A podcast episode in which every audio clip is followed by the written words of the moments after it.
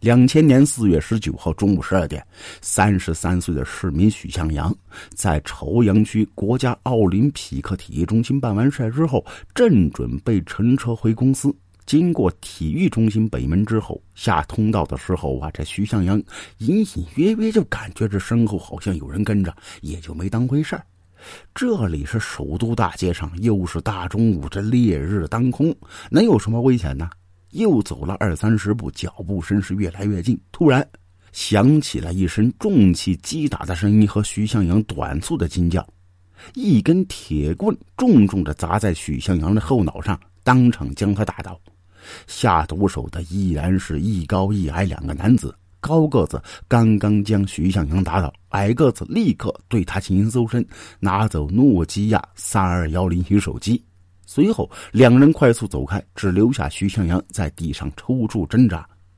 两个歹徒手法极为熟练，作案前后不到三分钟。五分钟之后，市民江在秀经过地下通道，发现有人倒在地上，急忙报警。警察和幺二零急救车迅速赶到。这遗憾的是啊，徐向阳重伤不治。半年前被打伤的受害者多是轻伤，歹徒下手呢还稍留有余地。但这次徐向阳受的非常重的伤，后脑的骨头几乎被打碎，形成急性脑肿胀。送到医院之前呢，他因重度颅内损伤已经停止呼吸。面向徐向阳扭曲的遗体啊，民警们表情严肃，焦躁不安呐。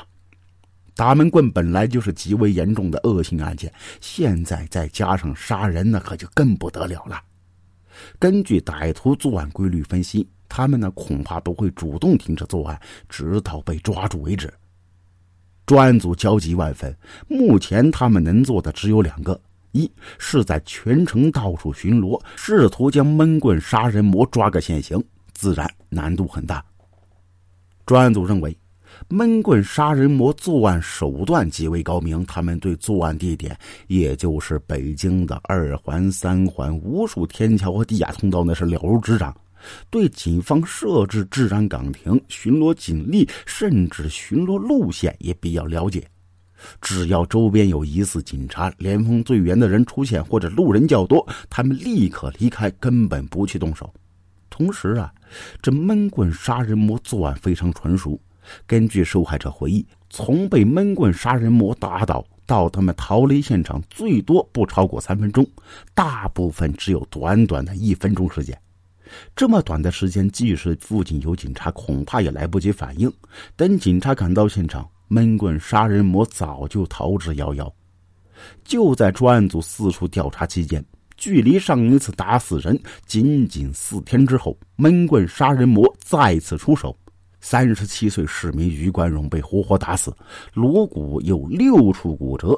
看来他被打倒之后试图呼救，歹徒又连续打了五下。受害者随身携带诺基亚五幺幺零牌手机，被丢失。随后这几个月，闷棍杀人模式极为疯狂，几乎天天作案。而且下手特别重，被打倒的人中啊，一半都是重伤，其中一部分还是重伤不治。此时闷棍杀人魔完全肆无忌惮的程度啊，作案频繁极高。两千年六月二十一号，闷棍杀人魔在朝阳区安华桥东北侧人行道地下通道打死了三十五岁的渔妇。警方震惊之余，进行全城大搜捕。北京城内到处都是警察，在这种高压态势之下，歹徒竟然毫不理会，依然是天天作案。六月二十八号十点，他们在丰台区王家胡同人行过街天桥上，活活的打死了一个二十八岁的女孩魏汉珍。仅仅一天之后，歹徒又在海淀区恩飞大厦门前。打死了四十岁的贾静怡。此时啊，歹徒在短短十个月之内，前后作案高达一百二十起，重伤五十人，打死七人。大家可以算一算呐，其实闷棍杀人魔在十一月到五月之间是没有作案的呀，真正作案时间是九月到十一月，四月到六月，一共也就是六个月一百八十天。现在作案一百二十起。那几乎是天天都在作案。这堪称建国以来北京地区绝无仅有的惊天大闷棍大案，也是全国最为恶劣的大闷棍案件。更关键的是，闷棍杀人魔天天作案，警方却无能为力。这起恶性案件也造成北京市民高度恐慌，纸里边包不住火。北京市街头巷尾的流传着一个闷棍团伙打死很多人。市民们人心惶惶，对警方是极为不满，养了一群吃闲饭的。于是，二环、三环地下通道和天桥上经常空无一人，即便是大白天也没人敢走。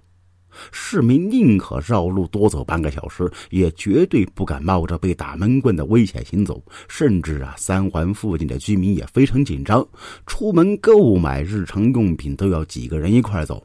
公交车站上，很多单个行人，哪怕是一米八几的男人，也不敢随便离开车站。同时，因为歹徒主要抢有手机的市民，北京市民纷纷不敢携带手机出门，宁可排队去使用路边的公用电话。这起案件也传到北京众多的外交官士耳中啊！洋人一再警告使馆工作人员要小心，北京大街已经不再安全了。对于这起影响巨大的案件，上到公安部，甚至中南海高层都极为震怒，要求北京市公安局限期破案，立刻逮捕闷棍杀人魔。